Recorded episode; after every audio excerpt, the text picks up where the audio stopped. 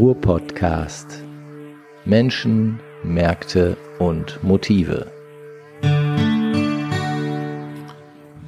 Ja, liebe Leute, ihr habt den Ruhr-Podcast. Wir kommen wieder frisch aus Duisburg und da wir es heute ähm, wirklich wüstenartig heiß haben, haben wir uns entschieden, in äh, Duisburg mitten in der Altstadt auf unsere schöne Terrasse zu gehen. Und ähm, wenn ihr zwischendurch den ein oder anderen Vogel singen hört oder mal ein Auto hupen oder ein Kind vor Freude schreien, dann äh, wisst ihr, ihr seid in der Duisburger Altstadt bei Dorian auf der Terrasse. So, mir zur Seite sitzt heute nicht die Annika, nein, heute sitzt der Benjamin hier. Hallo Benjamin. Dankeschön, Frank. Du warst auch jetzt schon ein paar Wochen eigentlich nicht mehr beim Podcast. Nee, aktiv, da war ja ne? mal so eine, so eine Pause, wo du dann quasi die Folgen alle alleine gemacht hast. Äh, Aufgrund von Corona? Ja, ja, so Abstand und sowas. Und äh, Abstand, jetzt haben wir ja. ja hier so ein schönes, äh, großes, also benutzen wir diesen schönen großen Raum hier draußen, diesen großen Terrassenraum hier draußen. Konferenzraum an der Terrasse, so, wo unsere Technik durchläuft. ja, das ist ein Hammer, oder? Ja, was, das was wird ist man also, so als nächstes erfinden, fragt man sich. was man, was man da alles für Möglichkeiten hat, ne? Unglaublich. Das, das ist echt irre. Aber wir wollen gar nicht über unsere ähm, eigenen Möglichkeiten heute sprechen, sondern wir haben noch einen äh, Gast, ne? Vielleicht stellst du unseren Gast heute mal vor. Ja, und äh, mir zur, zur Seite sitzt der Werner Boschmann aus Bottrop. Ja, ich freue mich, dass ich mal wieder nach Duisburg kommen durfte. Das ist schön Weil, für euch Bottropper, ja, oder? so aus Bottrop rauszukommen, ist ja doch immer wie so, als wenn man von der Hölle ins Paradies kommt. Das so. ist richtig. Ich freue mich. Also Das ist wirklich. ganz toll. Werner, du bist schon zum zweiten Mal hier, ist das richtig? Du warst, Ja. du warst, glaube ich, unser aller, allererster Talkgast. Das ist richtig. Und jetzt bist du unser Talkgast Nummer 46. Wahnsinn, 1 ey. und 46 gibt zusammen 47 und 47 wissen wir ja aus der Zahlenlehre bedeutet was? Ich kenne nur 4711. Siehste? Hat er bestanden, den Test. Nein, ich weiß nicht. Wahrscheinlich hat die 47 irgendeine komische Bedeutung. 47? Ne, aber ist ja egal. Ähm, wir wollten heute gar nicht über Zahlenmystik sprechen, sondern ähm, über einerseits Buch machen in Corona-Zeiten und dann ähm, gibt's ein neues Buch, oder es gibt mehrere neue Bücher äh, von dir, aber ein ganz besonderes Buch, ähm, und zwar Tiergeschichten aus dem Ruhrgebiet. Und das macht besonders Sinn, dass der Benjamin auch dabei ist, weil der Benjamin hat Illustrationen für dieses Buch gemacht. Ist das richtig? Ja, das stimmt. ich Ja. kann es nicht verleugnen. Du kannst es nicht verleugnen. Also zum Beispiel die Cover-Illustration ist von mir. Sehr cool. Und da sieht man Tiere in einer Badewanne. Warum sind die denn in einer Badewanne? Das ist eine fliegende Badewanne. Die fliegen mit dieser Badewanne durch die Gegend. Ah. Und äh, äh, der Herr Verleger, was sagt der zu der fliegenden Badewanne? Eine wunderschöne Idee. Die Geschichte von Benjamin, die geht nämlich durch das ganze Buch. Die fängt Ah. vorne am Cover an und hört hinten am Cover auf. Das versteht man aber erst, wenn man das Buch gelesen hat, Das ist oder? korrekt. Ah, ist eine grandiose Idee. Habe ich noch nirgendwo so gesehen. Wahnsinn. Wahnsinn. Wovon handeln denn diese ganzen Geschichten außer von Tieren? Also da, da wird ja wahrscheinlich ein Subtext sein. Ähm, es geht einerseits um Tiere im Ruhrgebiet, die mit Menschen was zu tun haben, aber auch umgekehrt mit Menschen, von Menschen, die mit Tieren was zu tun haben. Das heißt, einerseits agieren die Menschen gegenüber den Tieren und andererseits agieren die Tiere gegenüber den Menschen. Es gibt auch so wunderschöne Sachen eben, wo Tiere aufs Ruhrgebiet schauen mit ihren Augen und das ist toll. Und den Kopf schütteln.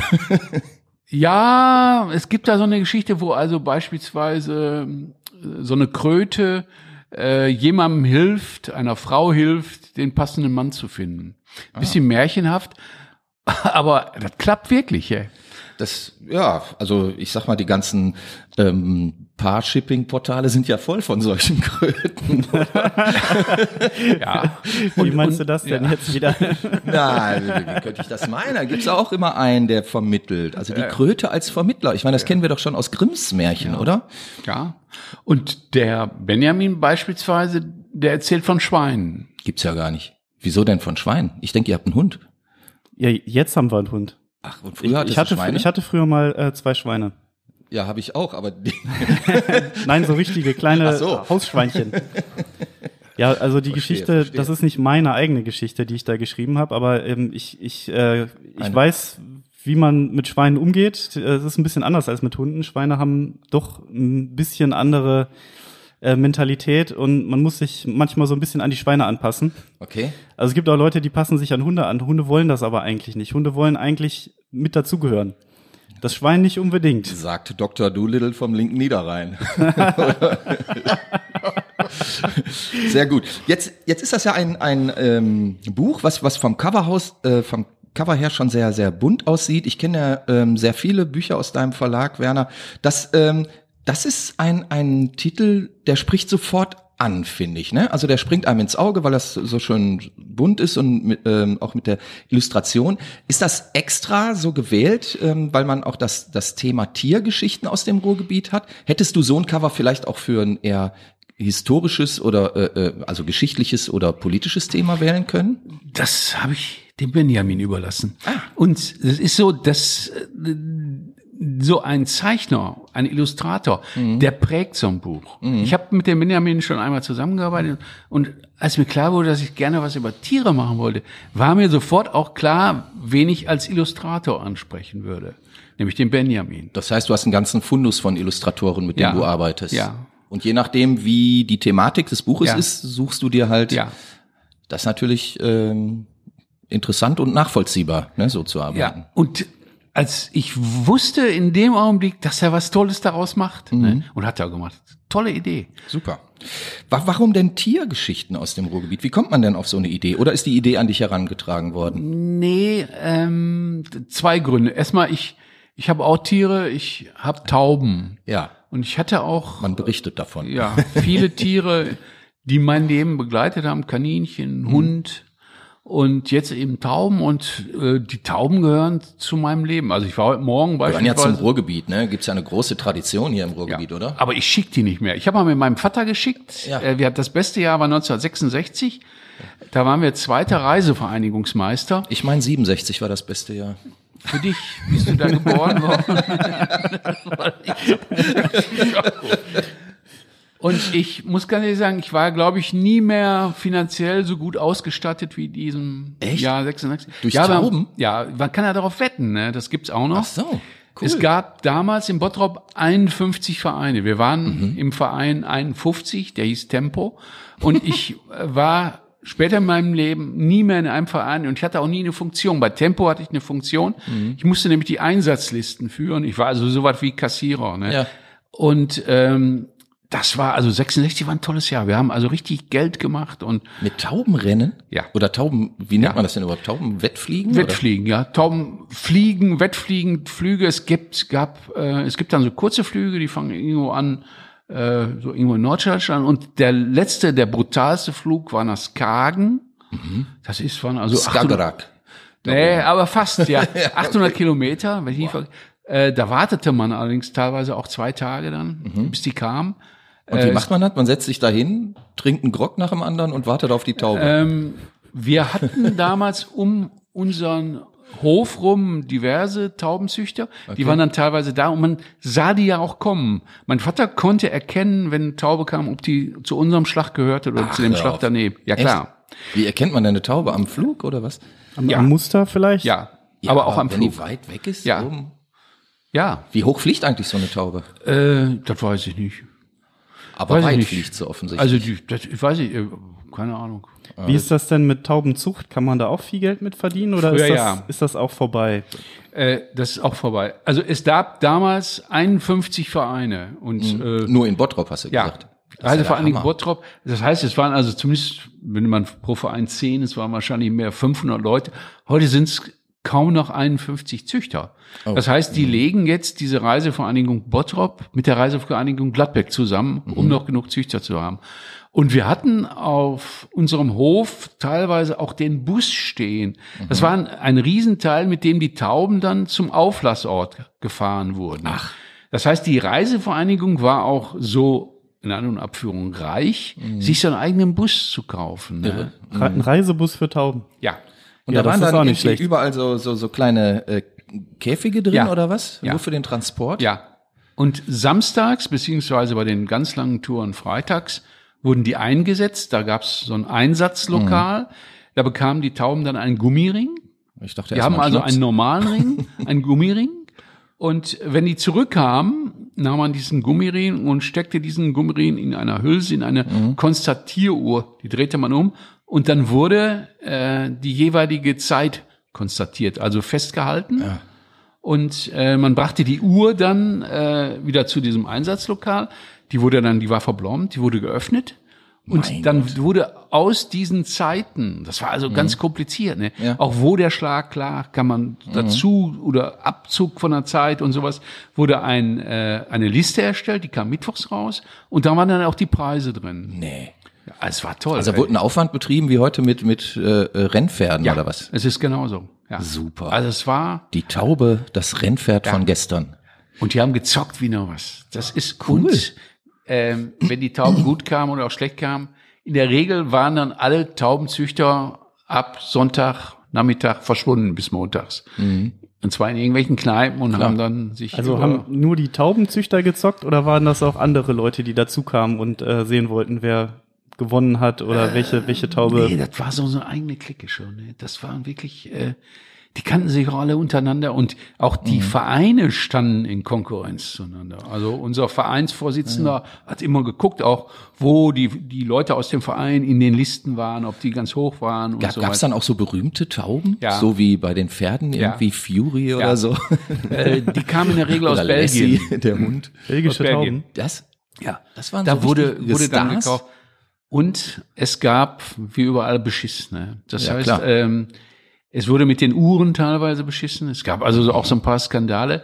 Und, das darf ich eigentlich gar nicht, es gab den sogenannten Eierklau. Was? Das heißt, von guten Tauben, mein Vater hat nie jemanden auf den Taubenschlag gelassen. Ah, weil sonst die Eier geklaut worden wären. Da haben die die Eier ausgetauscht. Das heißt also, wenn da gute Tauben waren, waren da, haben die, die plötzlich Eier ausgebrütet, die irgendjemand mitgebracht hat. Nein. Eine Geschichte kann ich erzählen. Der hatte dann irgendwann so einen Helfer. Und mir war der von vornherein obskur. Ich will den Namen jetzt hier nicht nennen. Der hatte auch schon einen obskuren Namen, ne? Und dieser Helfer hat offensichtlich dann in den guten Jahren irgendwie Eier geklaut und hat sein Schwiegersohn hatte auch darum, hat die dem Schwiegersohn gegeben und uns die Scheiße. Damit der Schwiegersohn auch mal ein paar Eier hatte. Ja. Der Schwiegersohn hat dann auch gut geschickt. Was, was hat man dadurch für einen Verlust gemacht, wenn so ein Ei geklaut wurde? Oder wenn, Ähm, wenn äh, sogar mehrere geklaut wurden? Die gingen davon aus, dass die guten Tauben auch gute Junge Hm, ja, haben klar. würden. Das heißt, es wurde auch dann, ähm, Tauben sind monogam. Mhm. Aber es wurden dann auch ähm, gute Weibchen mit guten Männchen zusammengesetzt und man erwartet daraus, dass da gute Kinder, also Ja, schnell fliegende Kinder rauskamen. Das hat alles was mit Federbau und Muskulatur und so was zu tun. Ich habe da wenig Ahnung von gehabt. Mhm. Ich fand immer, ich fand die immer alle sympathisch und äh, bei mir, ich hatte also dann auch so einen eigenen Schlag. Die waren alle sehr zahm. Mhm. Das Gute dabei ist, ähm, wenn Tauben kamen, die haben sich dann teilweise da kriegten Leute wirklich einen Herzinfarkt. Die kamen dann runter, saßen auf dem Schlag, kamen aber nicht rein. Das heißt, man konnte denen den Gummiring nie abnehmen. Bei mir, die waren so zahm, wenn die runterkamen, die kamen sofort reingestürzt und hatten, die hatten auch keine Angst vor mir oder sowas. Ne? Aber ähm, es war nachher so, dass Ach so, da soll ich vielleicht noch erzählen. Tauben wurden auch gedopt. Es gab Doping. es ist kein Spaß. Ja klar, es, mit Kaffeebohnen, mit allem möglichen, was man sich denken kannte. Sachen aus der Apotheke, ähm. Pillen und sowas. Ja, es ging richtig um Geld. Und was hat am besten funktioniert? Ähm, also meine Tauben wurden, kann ich jetzt mit Fug und Recht sagen, meine 20, die ich hatte, wurden nie gedopt. Ich Nee, das das habe ich ja nicht gefragt. Ich habe nur gefragt, was, Ähm, was wirklich funktioniert hat. ähm, Kaffeebohnen wohl. Kaffeebohnen? Sagt, hat man damals erzählt, ja. Und dann sind die abgegangen wie Schmitz Katze. Ja, genau das. Es ist also ja, ich weiß nicht, was da jetzt in den Tauben passierte oder ob, wie lang, ob die dann möglicherweise nicht überlebt haben und so. Ich komme noch mal zu meinen zurück. Meine Tauben werden nicht mehr geschickt. Ich, Ja. die, die leben ihr. Gibt's denn schönes- diese Wettrennen immer noch? Ja, aber eben nicht mehr 51 Vereine, sondern eben 50 Leute nur noch. Mhm. Ach so. Ähm, es die, die Taubenzucht stirbt aus. Wann, wann ging denn so der Niedergang der Taubenzucht los? Also, mit dem Niedergang, äh, nein, das ist so, dass ähm, viele Leute äh, hatten in ihrem Gärtchen oder aber oben in der zweiten Etage, also irgendwie in einem ausgebauten Raum oben, ihre ihre äh, ein äh, Taubenschlag, Tauben. ne? Mhm. Aber als die Häuser, diese alten Zechenhäuser, dann auch teilweise verkauft wurden, beispielsweise, wir hatten so einen, so einen Bereich bei uns, Kellermannstraße zum Bahnhof hin, da waren unglaublich viele Taubenzüchter. Ja. Da leben jetzt nur noch Türken. Die haben keine Tauben in der Regel. Das heißt, dass, dass die, die Möglichkeiten überhaupt, Also ist diese Taubenkultur zu haben, ja. Mhm. das gibt's nicht mehr. Oder auch eben äh, riesengroße Gärten, wo toll Mhm. ausgebaute Taubenschläge waren. Ne? Das ist also ist, ist Da verschwindet also eine ganze Kultur so gesehen. Ja. Die auch mal Ja. wichtig war fürs Ruhrgebiet. äh, und auch die äh, eine gewisse Identität gestiftet hat, ganz sicher. Ne? Und das das war so eben das Rennpferd des kleinen Mannes. Das war so eine so eine so eine Kultur, die Aha. die also auch von unten kam ne? und auch ganz eigene Gesetze hatte. Ne? Aber jetzt sang ja vor 30 oder 35 Jahren Hans Harz schon diesen großen Song Die weißen Tauben sind müde. Meine, Will man den Tauben nicht auch diese Ruhe jetzt endlich mal gönnen, nach all Ja, diesen aber Jahren des die, Rennens? Die weißen Tauben, das sind ja in der Regel diese Friedenstauben. Die, die, die normalen Tauben, die die Taubenzüchter hatten, das müssen ja nicht unbedingt weiße gewesen sein, oder? Ähm, es ist so, hat man mir erzählt. Hm. Ich weiß nicht, ob es stimmt, aber wahrscheinlich ist es stimmt. Tauben, die weiß sind oder auch nur teilweise weiß, so gescheckt sind, Ja. ähm, die werden in der Luft schneller gesehen von beispielsweise Habichten. ja, und der Habicht ist der taube Feind. Ja. Und das heißt, die, man sagte mir das. Ich muss halt einfach, die Lebenserwartung dieser Tauben, nicht weil sie irgendwie einen Herzinfarkt kriegen oder so, sondern weil sie also den Feinden zum Opfer fallen, äh, ist geringer. Und äh, deshalb, also wir hatten äh, unter den guten Tauben damals, da war kein Scheck bei. Also Scheck nimmt man diese Gescheckten da. Ähm, was soll man sagen, auf meinem Taubenschlag hängen die ganzen alten Urkunden. Und zwar war es so, wenn man dann, also beispielsweise zweiter Reisevereinigungsmeister war, da kam dann ein Fotograf und hat die Tauben fotografiert und auf ein Bild montiert, das 66. Ne? Ja, das ist super. eine, eine riesengroße Urkunde. Noch so ne? ein Schergen. Da stand da Boschmann und Sohn, so und so viel Preise, zweiter Reisevereinigungsmeister. Ne? Sehr cool. Und da war man dann stolz natürlich. Also Taubenvater darf ich die Geschichte auch nochmal, dass ich das Gymnasium bestanden habe? Lag an der Taube. Ja. Wie das? Ähm, in der Die Geschichte steht aber nicht im Buch, Die oder? immer die Spickzettel Aber in, die die Klasse, die ist- in den Klassenraum geflogen. Ich war in der, ich hatte in der Klassenstufe 10 und in der Klassenstufe 9 jeweils vier blaue Briefe. An der Stelle muss ich kurz unterbrechen und allen ähm, nicht volljährigen Schülerinnen und Schülern sagen, das, was jetzt kommt, bitte nicht nachmachen. Meine Mutter ist zum Elternsprechtag gegangen und ich hatte einen Lehrer, ich war Physik, Chemie immer, als, äh, war so ein riesengroßer Typ und wenn ich da vorne kann, ich hatte auch Angst vor dem und so weiter. Ich, ich habe auch nichts gemacht, also ist ja okay. klar. Und äh, da hat die, der, hat der, hatte meine Mutter dem erzählt, dass wir Tauben hätten. Und ich bekam ab da, ich bekam immer einen blauen Brief, aber ich habe nie eine fünf gekriegt. Und der nannte mich immer in der Klasse den Taubenzüchter. Das habe ich dem zu verdanken. Ich glaube, er hat gedacht, das arme Schwein Boschmann, das lassen wir nicht hängen. Der Genau. ist Taubenzüchter. Ne? Ja, Und ich ne. habe mein Abitur geschafft. Sauber. Die Taube ist doch zu großen Berufen, also oder Beruf zu großem, muss man ja auch sagen. Ja. Super, ja, Ja, ein, ein auf Loblied jeden auf, Fall. die Taube. Ähm, eigentlich wollten wir ja über Literatur sprechen. Ja, wir können ja noch mal so einen. Bogen schlagen. Ja. Sind Tauben in dem Buch vorhanden? Kommen Ja, da Geschichten vor, wo sind Tauben, diverse, diverse Taubengeschichten. diverse Taubengeschichten? Äh, und eine tolle Geschichte von dem äh, Joachim Witkowski. Ja. Der hat äh, die Sprache der Taubenzüchter beschrieben. Es gibt ähm, dort ein eigenes Vo- Vokabular. Ich nehme nur ein Beispiel, zum Ja. Beispiel. Das Wort Konkurs. Da zuckt natürlich heutzutage jeder zusammen. Ja. Das ist, hat in, ist in der Taubensprache, der erklärt auch, wo das herkommt, kommt Mhm. aus Französischen und so weiter und so weiter.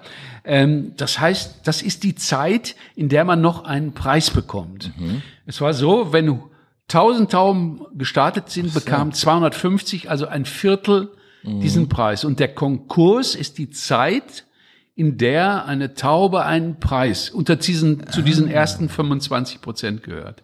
Okay. Und es gibt also, wie gesagt, ähm, da Also gibt es ist noch das, ein, ist das nicht nur ein Tiergeschichtenbuch, sondern auch ein etymologisches Wörterbuch? durch den, durch den Joachim Witkowski. Und dann gebe ich noch ein, es gibt den Begriff Schwanzpreis. Ja. Das sind, Das sind die letzten zehn Prozent, die also gerade noch in den Konkurs reinrutschen, Okay. also in diese Zeit reinrutschen. Also die, die 10 Prozent von den ersten 25 ja, Prozent. Ungefähr. Also wenn man am Okay. Schluss gerade noch so in diese, in diese, dieses preiswürdigen, Also die letzten preiswürdigen 25 von 25% reinrutscht, dann ist, nennt man diese den Schwanzpreis. Ja. Hammer. Und der erste ist eben der erste Konkurs. Das heißt, das ist derjenige, der innerhalb der Zeit als erster angekommen ist. Ja. Und ähm, also es- das ist Spannend. Also tolle- Wissenschaft tolle- für sich, wie wir lernen. ja. Und ähm, was war denn der Auslöser für dieses Buch? War, war das eine Taubengeschichte oder hattest du da irgendwas Spezielles Ehrlich? vor Augen? Ja.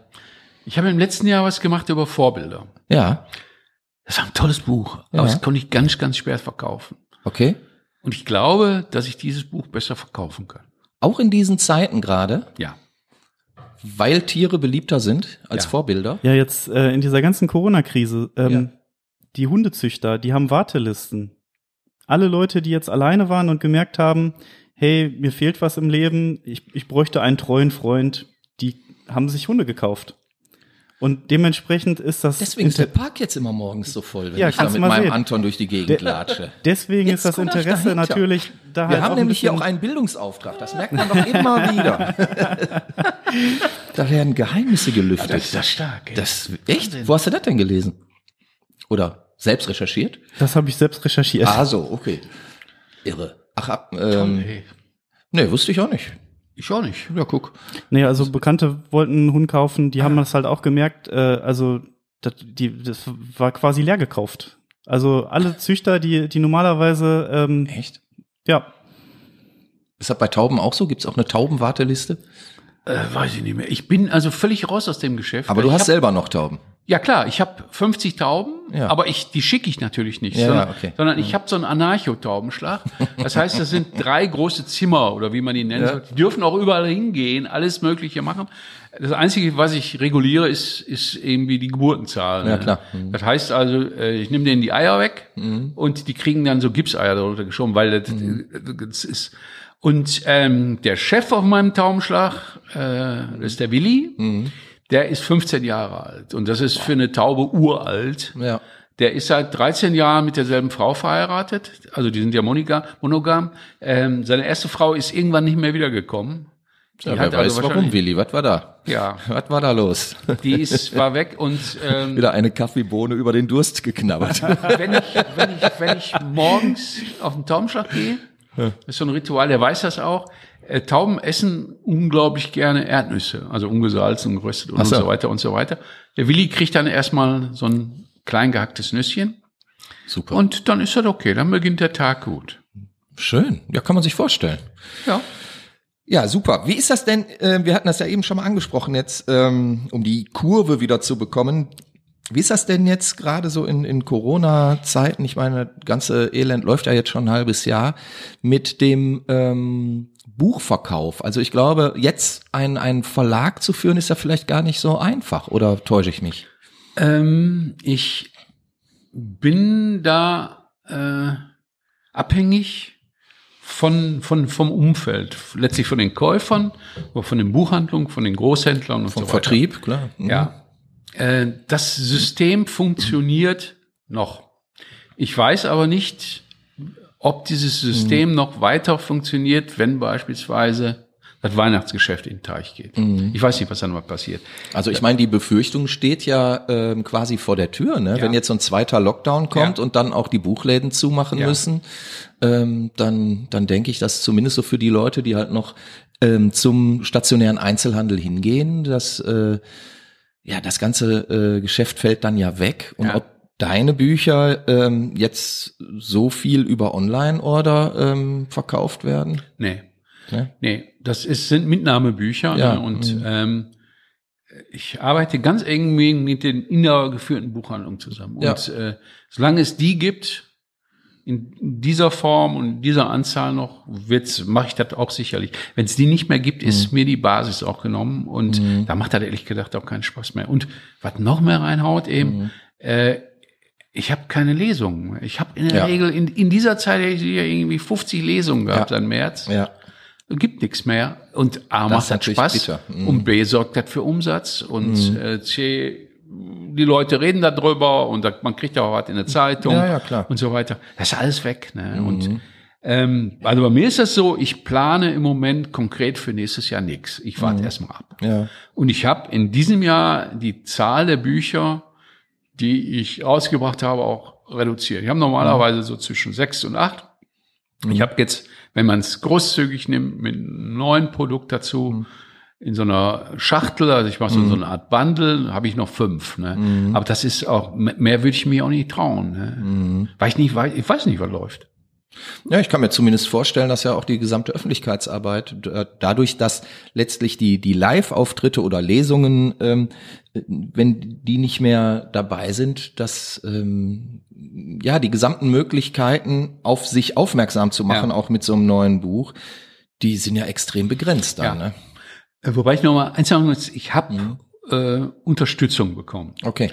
Äh, vor einem Jahr war ich da noch ein bisschen skeptischer und habe auch äh, was Skeptisches dabei gesagt. Aber ich sage es mal konkret, also durch die Zeitung des Ruhrgebiets. Ja. Ähm, ich hatte im letzten Jahr auch gute Produkte, sonst hätten die das auch nicht gemacht. Ja. Aber äh, ich habe dort Unterstützung bekommen, was mir also auch vom Umsatz her richtig geholfen hat. Also so Okay. Ruhrnachrichten. Hat der Fokus sich da wieder mehr hin verschoben, dass man auf lokale Produkte, Bücher und was an Kultur so Das weiß geht. ich nicht. Das war, also ich kann das nur jetzt von mir sagen. Ich- Das ist, äh, es war, war toll. Ne? Es war, äh, waren also zwei Bücher, die also richtig toll dort äh, waren in der Watz, als auch bei den Ruhrnachrichten und äh, das hat mir richtig geholfen. Mhm. Aber ich, äh, so würde ich ja letztlich auch ein, ein Lokal- oder Regionalmedium verstehen, ne? dass die sich dann um die eigene Kultur, die hier ähm, produziert wird und publiziert wird, auch ein bisschen kümmern. Und ähm, ich weiß, dass es lange Jahre anders war, dass äh, bestimmte Verlage, bestimmte Veröffentlichungen ähm, einfach nicht zur Kenntnis genommen wurden oder nur in ganz geringem Umfang. Ähm, Ja, vielleicht gibt's jetzt halt wirklich so ein bisschen Rückbesinnung auf das, was unsere Kultur halt ausmacht. Weiß ich nicht. Was macht unsere Kultur denn aus? Ja, zum Beispiel die, Ta- die Taubenzüchter, also Ja. das ist ja jetzt eine richtig interessante Folge, dass wir so viel darüber gehört haben. Also ich wusste davon vieles nicht. Und ich freue mich darüber, dass ich das gehört habe. Mhm. Das ist natürlich, macht natürlich auch wieder Interesse. Also ich weiß nicht, äh, früher, wenn man auf Tauben gewettet hat und das so ein richtiges Event war, dann hat das natürlich auch jeder so mitgekriegt irgendwie, ne? Oder zumindest eine große Gruppe. Ja. Und äh, doch bestimmt heutzutage, also Dorfgespräch, oder? ich, ja, weiß, ich weiß nicht, was die, verbunden was die ehemaligen Taubenzüchter und Taubenwetter und so dann gemacht haben, sta statt auf Tauben zu wetten und äh, sich damit zu beschäftigen. Aber vielleicht denken sich jetzt einige Leute, wenn die diesen Podcast hören, boah, das ist doch eigentlich total interessant. Vielleicht möchte ich auch Taubenzüchter werden oder sowas. Ja. Ich weiß nicht. Es, ich, ja, es, es ist, ich habe jetzt gerade, äh, ihr habt das mitbekommen, meinen Prospekt fertig gemacht. Ich habe den ein bisschen anders aufgezogen mit Gespräch. Und der Stefan Laurin, der auch hier war, und ähm, der hat so eine äh, interessante Sache gesagt. Gute Ideen werden im Ruhrgebiet sehr oft nicht wahrgenommen. Äh, ich schließe mich jetzt einmal aus. Ich bin ja ein kleines Ja, ja, Licht, klar. aber das, das geht auch von oben runter. Es gibt auch äh, bei Leuten, äh, die, die richtig Macht haben, die was zu sagen haben, gute Ideen. Nur äh, die werden, wenn es nicht ins Schema passt, dass alles so bleibt, wie es ist, dass also niemand seinen Posten verliert, niemand seinen Einfluss verliert. Wenn das in Frage gestellt wird, kann man noch so eine gute Idee haben, die wird nicht wahrgenommen. Und das Zweite ist, das Ruhrgebiet spielt natürlich mit Abhängigkeiten. Mhm. Das heißt, Inwiefern? Äh, das Ganze ist ein Geflecht von Abhängigkeiten. Mhm. Ich kann mich da nicht ganz rausziehen. Mhm. Ähm, aber ich versuche das anders, die Abhängigkeiten anders zu, nicht als Abhängigkeiten, sondern als Zusammenarbeit Ja. darstellen zu lassen. Ich vertrage also auch von Leuten, mit denen ich zusammenarbeite, mal Nein. Das ist okay, wenn jemand sagt, das kann ich nicht machen oder so. Das ist in den in den Strukturen, beispielsweise in den wirtschaftlichen, weiß ich nicht, aber in den politischen Strukturen nicht so. Mhm. Äh, das ist ein System der absoluten Abhängigkeit. Und wenn man nicht in, zu diesem System gehört oder nicht in diesem System sein will, weil ich auf mich beziehe, dann hat man es ähm, schwerer als andere, weil ich ja auch akzeptiere. Es ist okay so. Es ist okay so. Nur auf der anderen Seite kann ich machen, was ich will. Und ich kann auch mit, mit zusammenarbeiten, mit wem ich will. Und das ist eine unglaubliche Freiheit. Genau das sagt der Stefan Lorin auch. Er Ja, du sagt, beziehst aber dann sehr stark auf die Politik. Ne? das ist korrekt, ja. Aber es ist nicht nur die Politik, sondern diese Systeme gibt's letztlich, sind durch und durch. Ich, ich weiß nicht, ob das woanders auch so ist, aber ich glaube, dass es im Ruhrgebiet ein großer Hemmschuh ist, dass sich hier etwas entwickelt. Ich nehme mal noch mal ein Beispiel, nennt auch Ja. der Laurin.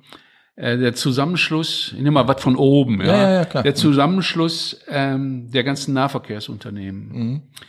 Das ist politisch gefordert worden, zwar von einem Mann, der hier viel zu sagen hat, das ist der Herr Petzel, der ist der Chef der Emscher Genossenschaft. Mhm. Das ist sofort ad acta gelegt worden, Mhm. obwohl der das gesagt hat. Weil eben ganz viele Leute ihre Posten verlieren würden, ganz viele Leute ihren Einfluss verlieren Mhm. würden in diesen, diesem Klein-Klein und so. Ne? Und ähm, Hat das auch was mit der Parteienlandschaft zu tun? ja klar. Ne? Äh, in Bottrop bei der nächsten Wahl stellt, und das wage ich kaum zu sagen hier, stellt die CDU keinen eigenen Bürgermeisterkandidaten auf. Ja, was ist das? Das ist, das, das, das ist undemokratisch, das ist, das ist irgendwie ein, ein Eingeständnis der Unfähigkeit und so. Die machen das einfach nicht. Die sagen, ach, der SPD-Mann, mit dem wir da in An- und Abführung zusammenzuarbeiten, das ist natürlich viel, viel mehr, ne? Ja, klar. äh, den sollt ihr wählen. Das ist, äh, ich meine, mehr Eingeständnis geht ja gar nicht. Ja, ja, klar.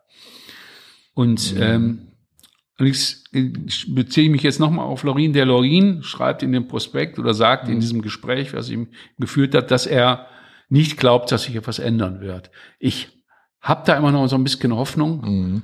ähm, dass sich die Strukturen irgendwann mal aufbrechen. Auf der anderen Seite, wenn ich mir die Struktur in Bottrop anschaue, da habe ich keine Hoffnung mehr. Nee. Wir sind jetzt gerade, wir sind jetzt gerade hier gefahren, wenn ich das Bild unseres Oberbürgermeisters Tischler, der jeden Tag in der Zeitung ist, der zu jedem sinnvollen oder unsinnigen äh, Teil da irgendwo erscheint. Wenn ich das, b- wenn ich die Plakate jetzt wenn ich aus Bottrop rausfinde, dann wird mir ganz anders, ganz ehrlich. Mhm. Das ist, äh, das ist äh, sowas von, von herrschaftlich und äh, ich schenke mir da irgendwelche Vergleiche, aber es ist grausig, ne? ganz grausig. Okay, aber äh, jetzt sind wir ja bei, bei einer anderen Diskussion. Ne? Also das ist ja jetzt, ähm, du hast den Stefan Laurin ja mehrfach angeführt, auch ein neues Buch in deinem Verlag, Ja. ne? die äh, der Untergang der SPD. Gott, Ja. Gott hilf uns oder Ja. Gott stehe uns bei. Wie, wie heißt das gleich? Äh, das ist ein Zitat von dem Müntefering. Äh, beten Sie für uns. Beten Sie für uns. So Hat er mal beim richtig. Katholikentag irgendwann Anno Tobak gesagt. Ja, nun hat er ja recht gehabt. Ja, Wenn man sich die aktuellen Werte mal so anschaut. ja. Ja, also es gibt viele Leute, die Politik verdrossen sind. Die SPD kämpft ja damit, dass viele Leute austreten. Also vielleicht kommt da ja noch mal was von unten, dass sich einige jüngere Leute vielleicht zusammenschließen, eine eigene Partei gründen und mal was äh, Neues machen. Ich glaube das nicht. Weißt du warum? Weil, weil Politik machen zu einem Job geworden ist. Mhm. Und ähm, Politik machen ähm, hat ja eigentlich eine andere Tradition. Die Bürgermeister waren bis tief in die 70er Jahre, waren das Ehrenamtler. Mhm. So, und ähm, mittlerweile ist das ja ein Karriereprodukt. Ähm, Leute gehen heute auf die Verwaltungsfachschule, studieren irgend so einen Quatsch da, wie Verwaltung funktioniert und gehen dann in die Berufspolitik. Das sind ja keine Menschen oder oder ich weiß, dass ich jetzt vielen Leuten was unterstelle, aber ähm, ich sage einfach mal, das ist ein Karriereweg geworden. Also es ähm, sind das quasi nur noch Bürokraten und keine ja, Politiker. persönliche Ambi Ambitionen ähm, man- möchte ich da das häufig so- gar nicht mehr unterstellen. Okay, gut. Ne? Also der, der Wunsch, etwas zu verändern oder positiv Einfluss zu nehmen oder so, wo ist denn der bei den Leuten, die da aktuell irgendwo in Rathäusern oder äh, ähm, sonstigen Abteilungen sitzen? Die machen einen Job. Die machen einen Job, so wie andere Leute an eine Schippe gehen und wieder andere Leute äh, an den Schreibtisch und irgendwelche Formulare für einen Rechtsanwalt ausfüllen. Ich sehe das, ich sehe das ganz genauso wie du. Und ähm, das Schlimme ist, das sind keine bösen Menschen. Ich kenne auch einige von denen persönlich. Auch Ja. im Bot. Ich beziehe das immer auf Bottrop. Aber es sind Dilettanten. Das heißt, sie sind für das, was sie tun, nicht qualifiziert, sondern sie haben durch Beziehung ein Pöstchen bekommen. Genau. Und dieser Dilettantismus, der macht so viel kaputt. Das heißt, auf diesen wichtigen Posten, die die bekleiden, müssten ganz andere Leute sitzen. Nur die gehen nicht zu diesen Posten, weil diese Leute sich nicht so unterordnen wollen, Ja. nicht diesen Gang gehen. Ich glaube, eines der großen Probleme im aktuellen Politzirkus ist, dass keiner für irgendwas Verantwortung Ja. übernimmt. Also alle, äh, ähm, die man auch im, im Bereich der großen Politik sieht oder so, sichern sich ja permanent nur ab, der ist da nicht schuld und das wusste er nicht und da hat keiner was gesehen. Sieht man ja jetzt aktuell Wirecard-Skandal, ich meine, der, macht es ja wirklich deutlich. Ähm, es übernimmt keiner mehr Verantwortung für sein Tun. Und dann wird ja letztlich auch alles irgendwie egal. Hauptsache man selber behält seinen Posten und bekommt seine ähm, monatlichen äh, Diäten und was nicht all. Auf jeden Fall extrem viel Geld für einen normalen Arbeiter. Und das ist weg. Also äh, die, die Leute mit Überzeugung, ähm, wo sind die denn? Wo sind die? Ja, die nehmen wir nicht so wahr, ne? Die sind nicht in den Medien, die sind nicht in der Politik und machen was. Ja, vielleicht werden die auch nicht äh, hochgelassen, kann ja durchaus sein. Aber ich glaube, ähm, dieses Selbstverständnis des Politikers als Jobausführenden ist viel zu stark mittlerweile. Will da einer was verändern? Will da einer wirklich ähm, ein, einen Schritt in, in eine Modernisierung starten oder so? Ja, wenn er was dran verdienen kann vielleicht. Aber ähm, ich sag mal so, diese, dieses altruistische Motiv, wo ist denn das? Bürgermeister waren früher Ehrenamtler.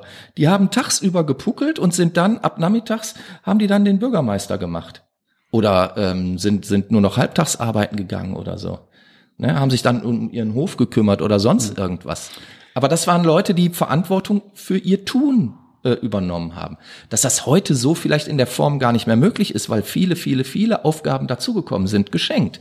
Aber ähm, muss das da, äh, darauf hinauslaufen, dass es ein reines Karrieremodell äh, Modell geworden Ja, ist? offenbar ist es ja das schon. Ja, Jetzt wäre natürlich. die Frage, wie kriegt man das wieder in eine andere Richtung gedreht? Also äh, denen jetzt zu sagen, nee, ihr müsst jetzt äh, euch wählen lassen, um eure Bezüge abzuschaffen. Nein, das nee, nee, wird ja ich- keiner machen. Ich glaube auch nicht, dass, dass es einen Weg zurück gibt. Aber ähm, vielleicht gibt es ja einen Weg hin zu einer verantwortungsvollen Politik. Oder hin zu, zu einem ähm, Typus Politiker, ob Männlein oder Weiblein, ist ja völlig egal jetzt, ähm, der Verantwortung übernimmt für sein Tun, der etwas erreichen will außerhalb der persönlichen Karriere, der ähm, eine eine Vision hat. Jetzt kommen wieder welche und sagen, hö, hö, da möchte ich mal ähm, Schmidt zitieren, der sagte, wer Visionen hat, soll zum Arzt gehen. Das war ein Scheißspruch. ne? Also ähm, das es muss doch Leute mit Ideen geben. Es muss doch Leute geben, die was erreichen wollen. Neben der persönlichen Karriere, sondern die was entwickeln wollen. Und das sehe ich aktuell überhaupt nicht. Ich sehe nur noch Leute, die ähm, Plattitüden abdrücken. Ähm, man unterhält sich nur noch in, in Symbolen und Zeichen. Und wenn man dann fragt, ja, was, was heißt das denn? Äh, wohnen? Was meinst du denn mit Wohnen? Oder was meinst du denn mit lebenswert? Dann kommt da nix. Also die Inhalte fehlen doch völlig. Und das ähm, finde ich ist. Ja, da äh, können wir mal sehen. Da sind wir jetzt über ein Buch mit Tieren auf Politik gekommen. Das Die ist auch eine Leistung. schuld. Die Taube war schuld. Ja, aber ist doch, ist doch eine tolle Diskussion. Also, äh, Ja, also da ich- kann man doch mal weiter dran Ich arbeiten. nehme mal was Positives, was ich gestern gelesen habe.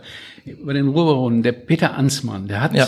der schreibt da, der hat was geschrieben über einen solchen Bürgermeister, SPD, in Wannheimer Ort. Und das ist toll. Erstmal ist das toll geschrieben.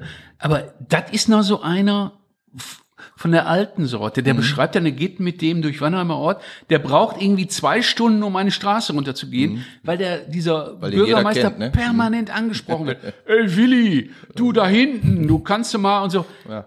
Ja, das ist, also das toll, dass es das gibt. Diese Typen gibt's wahrscheinlich noch. ja. Ne? aber, in Wannheimer Ort eben. Ja, ja, gut, ne? die können sich Oder in wahrscheinlich- Bottrop-Ebel, da die können sich einen, wahrscheinlich ne? nur noch auf ihrem ganz kleinen lokalen Ja. Bereich äh, ähm, durchsetzen oder überhaupt dort stattfinden. Und sobald es äh, ähm, ich sag mal, äh, stadtweit wird oder sogar überregional wird, wird es diese Typen wahrscheinlich nicht mehr geben, weil dann andere Ja. Qualitäten ja auch gefragt sind. Ne? Und noch einmal zu dem, dass diese Leute, die in Pöstchen sind, wenn ich so was hätte, würde ich Mhm. das wahrscheinlich genauso machen. Klar, Verteidigende, der hat mit Zähnen und Klauen und sowas, die haben ja keine Alternative. Mhm. Das heißt, sie sind Berufspolitiker, aber wenn sie das nicht wären, wären sie, die haben ja kein, in der Regel keinen Beruf oder irgendwie sowas. Mhm. Und es sind teilweise auch einfach Pfeifen. Ne? Das heißt, Dilettanten, die in diesen Job gelandet sind, weil sie durch ein Pöstchen bestrahlt sind. Und das, was ich im Bottrop immer sehe, was mir noch mehr das Gruseln bringt, irgendwie, das geht generationsübergreifend. Wenn ich da mal google, wer da irgendwo Neues, dies oder das, das ist immer der Sohn von irgendeinem, der da schon mal irgendwo war und so, ne. Ah, das ist, ja gut, ich, ich, ich bin da hilflos. Ich, ich, ich weiß ja nicht. Ich, ich, ich weiß auch nicht, ich kann da nichts gegen machen oder, aber wenn ich es wahrnehme, gruselt mir das. Ja. Ja, jetzt sitzen wir hier und äh, sind wortlos oder sprachlos, obwohl so sprachlos sind wir ja eigentlich nicht. Wir haben ja schon eine ganze Menge ähm, besprochen. Wir kamen vom Tiergeschichtenbuch über einen großen Taubenexkurs im Ruhrgebiet, Tau die Taube als Identifikationsfigur fürs Ruhrgebiet ja letztlich auch, sind dann doch sehr politisch geworden, ausgelöst äh, letztlich ja auch durch das Buch von, von Stefan Laurin. Ähm, was, was bringt uns denn die, die nächste Zukunft? Was bringt uns das nächste Jahr ähm, vom Verlag Henselowski-Boschmann? Also äh, ich warte ab. Ich gebe alles. Ich habe noch ein Buch, das heißt, das ist ein tolles Teil, auch Bundesland 17. Da geht es um Zukunftsvision des Ruhrgebiets. Oh. ganz provokativ. Stell das doch mal kurz vor, das ist doch spannend. Da haben wir jetzt noch gar nicht drüber gesprochen. Tolles Cover. Das heißt Atlantis rückwärts. Das hat Ja. die Susi Lilienfeld Ja. illustriert. Sehr schön. sind Leute drin, die über die Zukunft des Ruhrgebiets schreiben. Das Ganze hängt auch zusammen. Es gibt also beispielsweise einen Wikipedia-Artikel, der diese ganzen, diese ganzen Ereignisse auch zeigt. Äh, ich habe beide Bücher in einem neuen Format gedruckt. Die sehen richtig schnuckelig aus. Ja, sieht man ja auch hier Äh, die kosten Felselband. 14,90, die sind Schön toll. gebunden. Lange Hardcover. Rede, kurz Zeit. Ich gebe alles. Ich gebe wirklich alles, alles, was mir möglich ist. Mhm. Und am 1. Dezember mache ich einen Strich drunter. Und da sage ich, okay, was ist rumgekommen, Mhm. was ist nicht rumgekommen. Und ähm, ich liebe es, Bücher zu machen. Das macht mir manchmal einfach Spaß. Ich mache das seit Ja, machst du ja auch Zeit. schon lange, ja, ne? 35 Jahre. Sehr cool. 35 Jahre schon, mein Gott. Aber dann wird ja das Ruhrgebiet noch wieder was Großes verlieren, wenn du auch noch aufhörst. Nee, nein, Nee? nein. Nein, ich habe das schon mal erzählt, wenn ich das mache, dann verschwinde ich einfach. Ich bin einfach weg. Ich, will Okay. irgendwie dann das alles an. Nein, das ist, es ist so Sache, es gibt Dinge, die sich überlebt haben, im Okay. wahrsten Sinne des Wortes. Und dann hat sich das überlebt und dann Mhm. ist es okay. Also ich muss noch mal sagen, ich gebe alles, ich würde es Mhm. gerne mal, nur es ist widersinnig, etwas, Naja gut, wenn du Geld Zu zuschießen musst, produzieren- ist ja Quatsch. Mhm. äh, für das es keine Abnehmer mehr gibt. Mhm. Und äh, das würde ich dann, also ich würde den Verlag noch zwei, drei Jahre weiterlaufen lassen. Aber nichts Neues mehr rausbringen. Nein, nichts Neues. Das heißt, das Abfallgrund und irgendwann würde ich den äh, Mhm. Vertrieb weitergeben und dann verschwinde ich einfach. Das ist so. Es ist aber auch okay. Also ich fände es sehr, sehr schade, weil äh, mir persönlich wird natürlich äh, was, was fehlen. Aber ich, ich kann es auch total verstehen, mein Gott. Also ähm, Sachen verändern sich, Lebenswege Ja. ähm, entscheiden sich mitunter ja an, äh, an ganz kleinen, kleinen Ereignissen oder wie auch immer. Ähm, dann ist das halt so.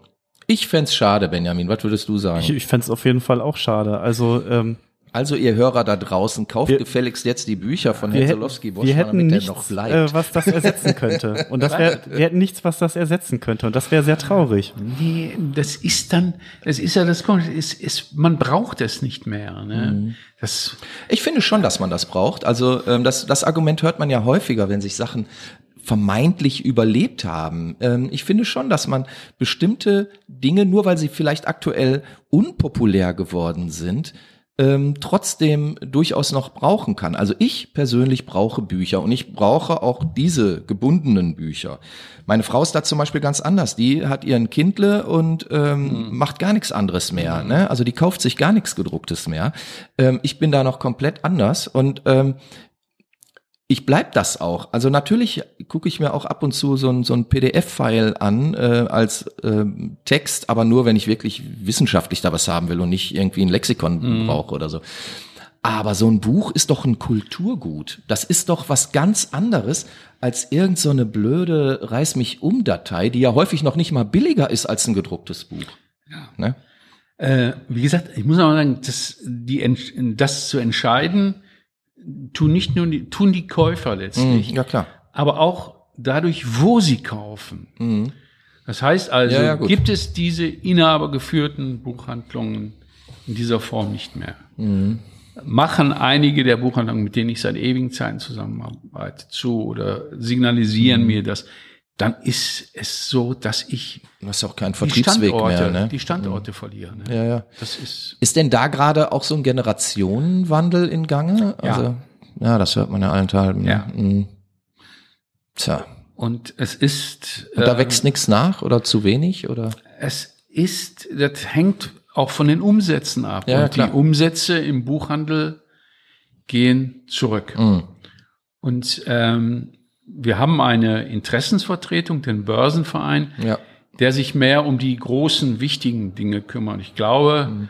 dass nicht nur ich, sondern also auch, was da so kreucht und fleucht in meiner Liga, dass denen das bis auf die 450 Euro, die ich da im Jahr bezahle, äh, dass denen das mehr oder weniger egal ist.